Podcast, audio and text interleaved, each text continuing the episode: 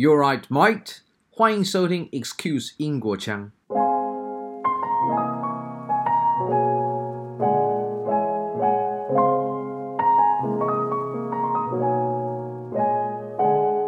If an American says to you, "Oh, that's interesting," they actually mean it's interesting. When Yeah. a British person says it's interesting, that can mean many, many different things. It can mean they do think it's interesting, but it can also mean they think it's absolutely terrible your idea, or they think it's incredibly boring.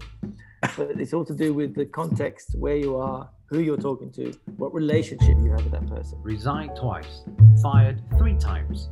Paul Falla has over 30 years of experience at advertising agencies, digital agencies, and design bureau. He has worked for over 300 clients, winning 45 national and international awards. Based in Amsterdam, Netherlands, he wears many hats, and one of them is an English copywriter. Today, very much honored I am to be joined by him. He will be talking about creative writing in English and how we can cultivate our grasp of the language, whatever level you are at. How are you doing, Paul? I'm very well, thank you. To kick it off, that is such a remarkable achievement you've made. Could you share with us a bit of your professional career path? Yes, I can. Um, basically, my career started when I was 12 years old. And how did it start at 12 years old? I was um, uh, at school in my art class, and my teacher wanted to do the cover of a magazine called What's On in London. And he asked the class to, whoever thought, thinks of the best idea wins five pounds. And I thought of the idea, and it was used for the Christmas cover of What's On in London. And I thought at that moment, this is what I want to do think about ideas uh, Mm. with text, with visuals. So from then on, I was always looking to see how could I get further in into advertising and how could I get into the business.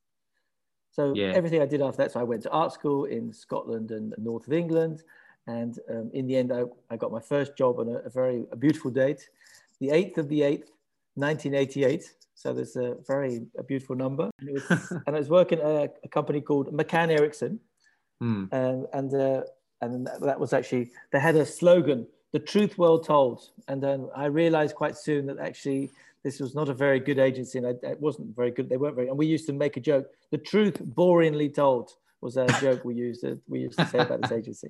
Uh, my other claim to fame for my first job was um, after a year um, i was on the front cover of the uh, magazine the advertising magazine campaign. Uh, That's five reputable. made yeah, yeah, yeah. Five made redundant in creative reshuffle. So that was when I lost my first job. But I Oh. got on the front cover losing my job. So that was kind of funny. Do you still keep that Um, cover? I actually I have probably got it somewhere, yes. Because I because I it's also kind of uh, it's it's kind of a it's the, you know these people look at things as failures, but actually all your failures are actually probably where you learn the most about yourself and about life. And it's actually success is easy. Failure then you have to work and learn. well said. so that's um that's uh, uh and actually back to my thing about being 12 years old i think the most important thing is and it's a thing i think steve jobs said is basically if you uh, do something you love you never have to work a day in your life and it's really i still you know i've been doing my job over 30 years and i still love it i still have fun i still enjoy doing things like this it's uh, never dull and if I look back at my career also, so I worked, I had my dream job working at an agency in London called Gold Greenlees Trott. Um, and then this time, my boss was fired before I was, in this case, but then I was fired six months later. But he got fired first, so that was something. That's progress.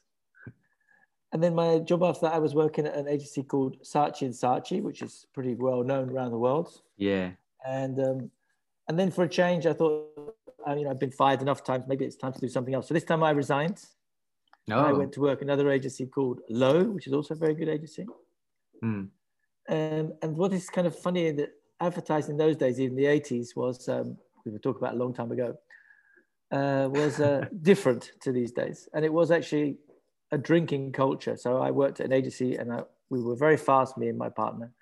And our boss used to say to us at about 11.30, guys, you're doing really well. You've done really well. Go to the pub. So we actually ended up going to the pub almost every day. And in the end, we actually got bored of going to the pub. We actually said, "Oh, please give us more work. We want to work harder." so it was actually like a kind of strange. That's a reverse motivation. it is a reverse. So it was actually kind of strange. yeah. and um, then my job after that, I worked for an agency called Simons Palmer, and I worked on Nike, and that was actually very interesting because, so in advertising, you think if you work on um, some clients like Nike, it's difficult. It's actually the opposite. Funny enough, the creative clients are actually the easiest to work on because they demand that you do your best work, and of course, that's what you want to do as a creative. Yeah. And most agencies, like back to my first example, McCann's, is that they are always trying to, in a strange way, trying to stop you doing your best work because it's like they're conservative. They don't want to change things. They want to keep the status quo. Yeah, sadly. Hmm. Yeah. And one of my favorite stories of that as well was um, when I was working at McCann's. Uh, a, a, person went, so we made an idea and it was a headline and a copy, and uh, went to the client, and the person came back and said, Oh, the client loved it. They thought it was fantastic. They thought it was really great. The only thing is, can you change the picture and the headline? and also, they're not so enthusiastic about the copy. Oh dear, that was fantastic. So if you have, so if you have no picture, no headline, no copy, you don't have much. and you were fantastic. exactly. So, um, so after all these jobs, then I ended up um, uh, getting fired again because you know I hadn't done that for a few years, mm. and and and the funny thing is that you know you know what happened then was something a life changing positive event. I decided, what am I going to do now? I've got to do something different, and um, I had three weeks um, seeing three different people per day, so agencies. Um, uh, creative directors, uh, headhunters, every sort of person you can imagine. Mm. And at the end of this three weeks, I had six job offers, which is very nice. But wow. four were in London, four were in London, and two were by coincidence in Amsterdam. So I had one job to be work at this agency called Wieden and Kennedy for Nike, and mm-hmm. the other one was to begin an agency with a, a, Dutch person and a Swedish agency. So I chose that. Oh, the path left tra- less traveled, if you like, and um, and that was the start of something. So I had a contract for a year, and I thought, okay, let's see how this goes, and it was enjoyable. And then I was there for another year, mm-hmm. and I was there for another year, and now we're 26 years further, and, I'm still in, and I'm still in Amsterdam. Did you ever think that one day you would really settle in Netherlands? I never, it never crossed my mind, and it still hasn't crossed my mind. I still haven't. I still am not sure that's my end destination. ongoing journey. Who knows? And so, like how I met you is like um, one of the things. One of the things you know, I've always believed in following your dreams and doing uh, things you really want what you believe in. Yeah. And um, on top of my list, I really wanted to work in China. I wanted to learn about Chinese culture and um, just something different, very different to what I'm used to. Yeah. And um, so, through a friend of mine who had an agency in Holland and China, mm-hmm. I proposed myself to work for him for free for a month oh. in in um, China, but he just had to pay for my flight and my my where I live. Yeah. And um, he did that, and it worked out really well. And then I was there for 18 months working in Shanghai, and then coming back to Amsterdam every six weeks, and then back to Shanghai. Yeah. So I... it's a um, kind of it's a kind of it's, it's, for me it's inspiring that when you have something in your mind, you actually can reach it. Mm. Mm. You, you did you did achieve it. Yeah. And I was lucky enough to meet you. oh, yeah, it was such an honor. I mean, I, I found it very intriguing to, to co work, you know, with you. Yeah. Otherwise, I could have been quite bored. and um, and then you returned to uh, Amsterdam and and continued yep. until today. Mm. Yep. That's such a journey with some twists and turns, right? And you also said to me in a previous note that um, there are 840 million people speaking English as first or second language, um, yep. which is second to Mandarin Chinese. How do you see Englishes being spoken by the world today? As we know that we've got, for example, Indian English, American English, British English, and so forth. That's a very good question, actually, because um, actually there's 160 different dialects of English around the world. So oh, wow. 160 different versions, and um, yeah, so maybe it's uh, the most widely spoken is not any of the ones you've just said. The most widely spoken English in the world is Bringlish. What is and that? Bringlish is uh, Bringlish is broken English. And basically, it's um, uh, poor vocabulary, misspelled words, verbs in the wrong place, and uh, wrongly translated texts. all mixed together. And so everybody understands a little bit of it. that that's what language is all about to be understood. Exactly. exactly. No, that's actually very true. So, and um, uh, a friend of mine was working in Russia, and they also have some. They spoke speak Bringlish as well, and he made his English worse, so he could talk to them properly. So he actually made his English broken, so they could actually understand each other.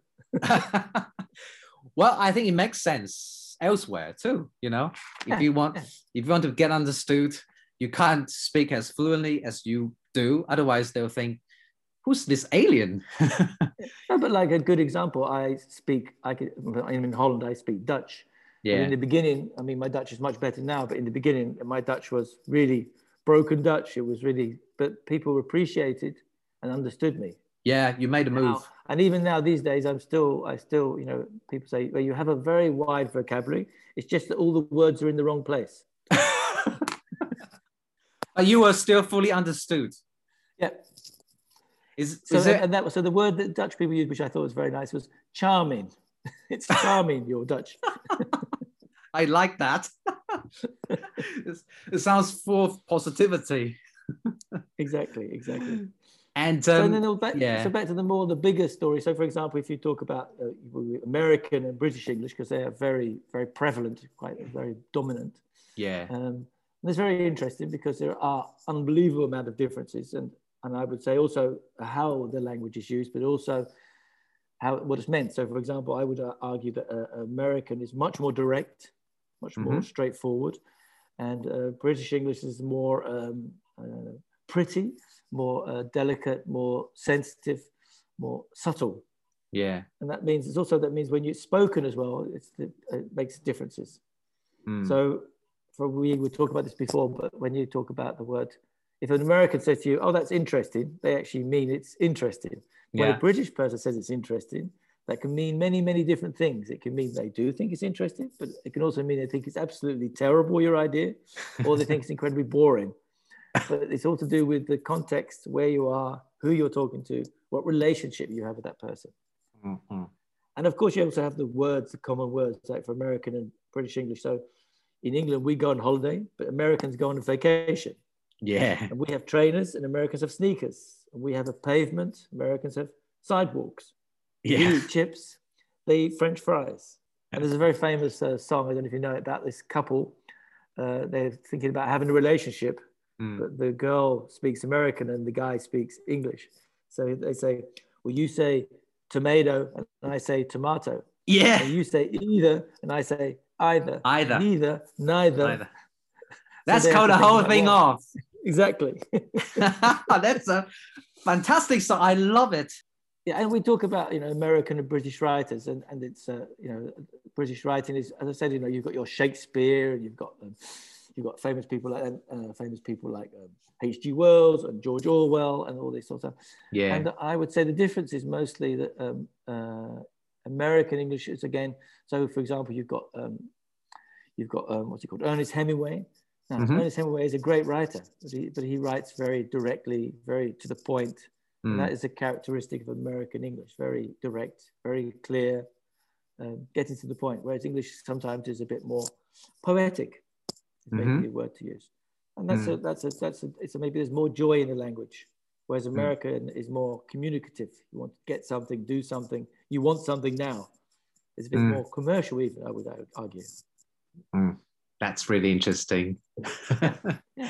And, and what about other kinds of Englishes on the other end of the spectrum? For example, in Asia. Also, I would say in the, the Indian English we were talking about that is a so in in in India the English is actually the second most spoken language yeah. That's actually only 10% of the population.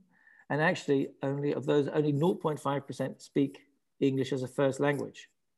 Mm. So it's actually, it's kind of strange. And there's actually a big story behind it. So, of course, it came from uh, 200 years ago when the British Empire went to uh, India.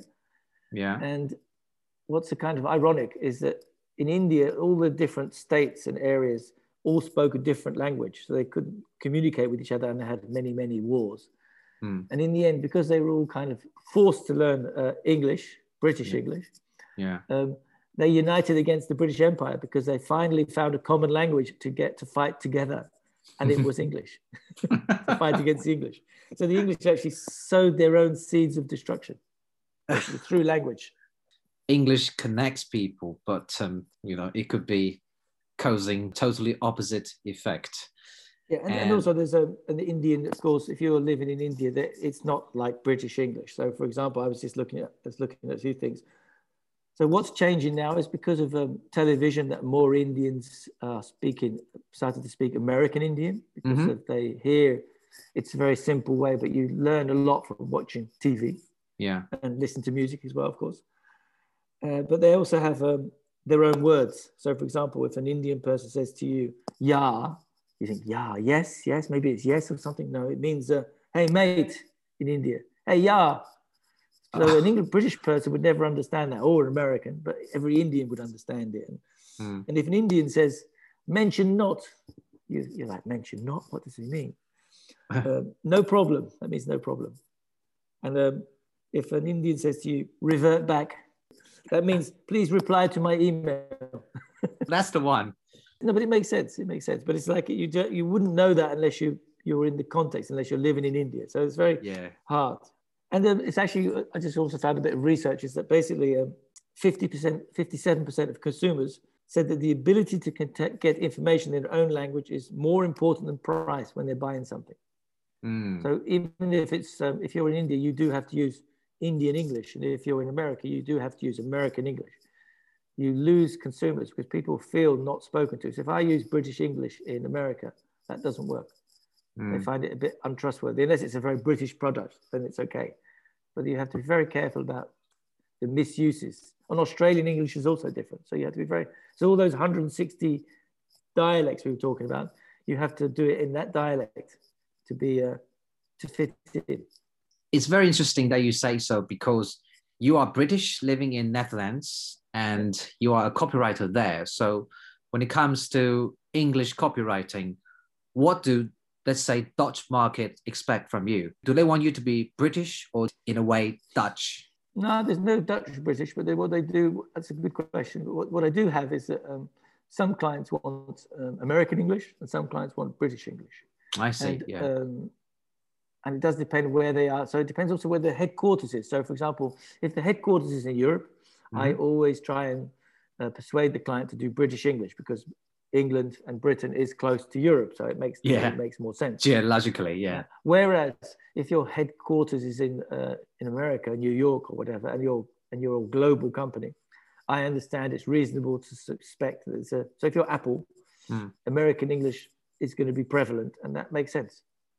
True, true, yeah. It's something I will do. So I do most of my jobs. I would say eighty or ninety percent is uh, British English, but mm-hmm. I also do a percentage in American English, mm. and that's a lot to do then to do with spelling. And of course, I then I use my my word check to make sure I don't do British spelling. yeah, like behavior with the O U R at the end. Oh, no U's, only O's.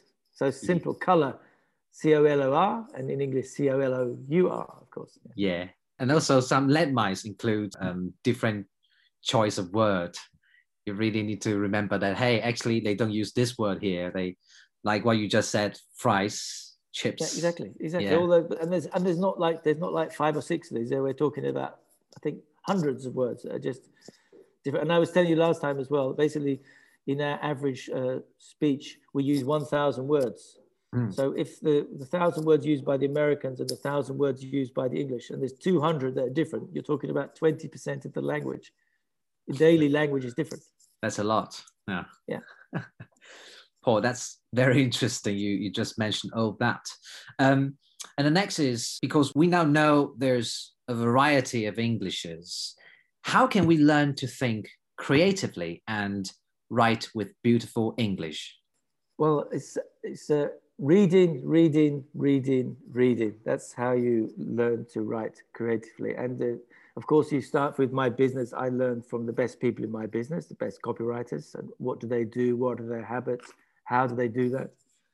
Um, and it's also about reading books. And, and of course, you know, like for example, if you read uh, William Shakespeare, is very famous writer, then you will, you will learn about British history, but you'd also learn about morals, sarcasm, humor, music, poetry.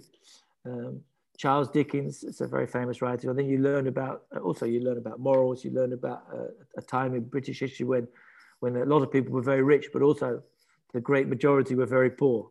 Because mm. like when you ever think about the British Empire, you always think that everybody was having a great time and was very successful. But for 98% of the people, it didn't was not like that. Basically, they were very poor. The, the children were up chimneys, sweeping the chimneys. Um, oh. poverty, oh under poverty. the surface, yeah. hidden stories. The hidden stories, exactly. And I, I think I told you this before, but also a writer that people often forget, H.G. Wells, a, was a British writer. He wrote The Time Machine, War of the Worlds, The Invisible Man, very kind of forward thinking in 18 in the 1890s. I mean, this is like 130 wow. years ago. It's quite amazing about the future. Incredible. Yeah. And A lot of these things came true. A lot of these things people are still talking about, thinking about, worrying yeah. about human nature. So yeah, and I also my on the creative writing because of course some of these books are a bit too much for people to learn and a bit too a bit too difficult. Mm-hmm.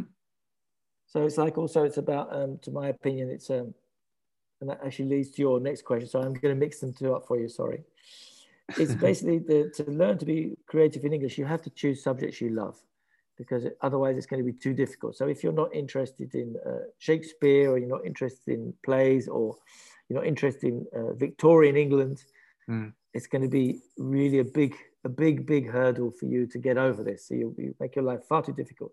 So hmm. basically, mm. um, if you're interested in football, then you should read great books about football. And there's like a, there's a guy called uh, Nick Hornby wrote a book called Fever Pitch, so a very brilliant book about football, but it's also about his relationship with his father and his family.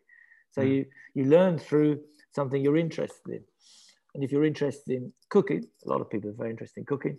Yeah. Um, there's, for example, Nigella Lawson, who is a brilliant cook, makes beautiful recipes, but she's also a, used to be a journalist.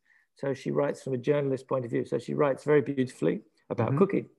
So it's like all your way in um, to different things. And it's like the length of the text, you know, do you, if you think, oh, it's too much to read a book, then, then read a blog. If a blog is too much, then read an article. And if an article is too much, you know, one of my um, books I recommend to people is called uh, the, the Prehistory of the Far Side by Gary Larson. And this is mm. cartoons. It's cartoons with like 20 words of text and a picture. But um, so they're like little jokes. But jokes is a very good way to learn a language because it's very simple there's not too many words and it's enjoyable. So if you get the joke, you, you have a laugh. You think, oh, yeah. oh, I want another one. So it's a, very easy way to um, learn a language. And what's very interesting about this book I just mentioned from Gary Larson, he teaches you, his story says about, well, how do you write a text for a cartoon? And he, he teaches you about the language and how you make it shorter or longer and how you make it flow that it's funny and or not funny. Because adding a word, taking a word can make all the difference. And he also does that with the picture. He tells about how do you make a picture fit in such a small format as a cartoon? What do you have to see? So it's a, um, it's a very um, easy way in to mm-hmm. the language. It's actually a very useful way of learning the language if you are a starter, because if you don't want to get too overwhelmed by the difficult text, then you can start with some visuals, shorter sentences, easy to be understood, and you can get that enjoyment quickly. exactly. I think enjoyment yeah. and love is, is very important because otherwise, nobody wants to do things they don't like. It's not. No. It's not mm. natural. So it's, it's making you're making your life too difficult, and we want to have as much pleasure as possible. And if language is difficult for you, um, I always want to think about how can I make it easy for you, and it's like also to do with your own character. So, um, so if cartoons don't work for you, do you like playing games? So maybe we have to play Scrabble. So Scrabble is a game where you have to make words. So we play a game together. Or do you um, do you prefer conversation? Then we have a make a maybe we you find a partner, a person you can have conversations with. Um, and easy, listen to English American music. If you yeah. like music, listen to music. That's free. You don't have to do anything. You just like you like the sound of it, but the words will go in. Same with TV programs or films. You watch a film you really enjoy or a series, mm. it goes in. You start to learn the language. Yeah. It goes, you, and you start to think what you like. So maybe you prefer American English, which is fine. And yeah. If you like prefer British English, then you'll watch more British sort of programs like there's a, on Netflix now, The Crown. It's Ah. very British, and you will learn a lot about British history. But you'll also see a very beautiful program that's very well written and very Hmm. interesting. Hmm. So it's a that's a way in. And if you really do like books, and you can join a book club, and that's in every country in the world. So you can, you're in Taipei, you can you can uh, do that. And even fun things. You know, one of my favorites is um, we have a thing called um, in English uh, Cockney rhyming slang. You? Ah, yeah. So they use a language like um, apples and pears, and that means the stairs, the trouble and strife. Now you would know about this soon. The wife. So they would use all kinds of these rhymes to make a to make funny to make funny uh, sentences. I know it's gaining traction now, um, but it's really difficult for for people outside England to to grasp at, right? yeah.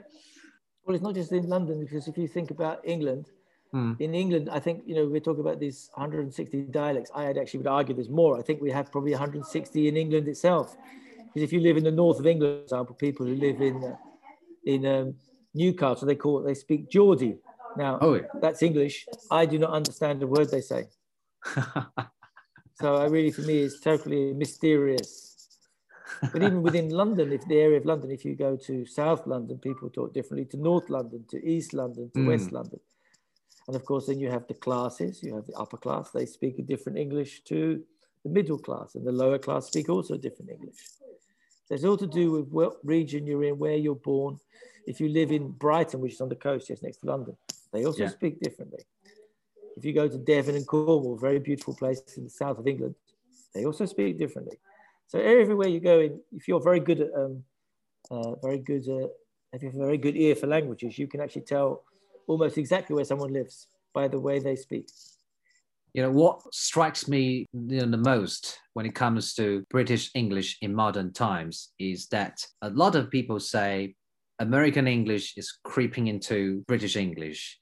And and you also mentioned that there's a variety of englishes across the uk uh, what will you say about the current english spoken in the uk is it very diverse or it's getting more and more homogenized in a way Um, well, it's, I'm not so sure because uh, I think the British English, because I'm forced also because of this problem with the, the Brexit, I think that the British English will get stronger actually and be more itself. And I, I don't, actually don't think that it's changed. If I look at the last 20 or 30 years, which I've been working this business, I'd say that British English has become more British, actually, not less.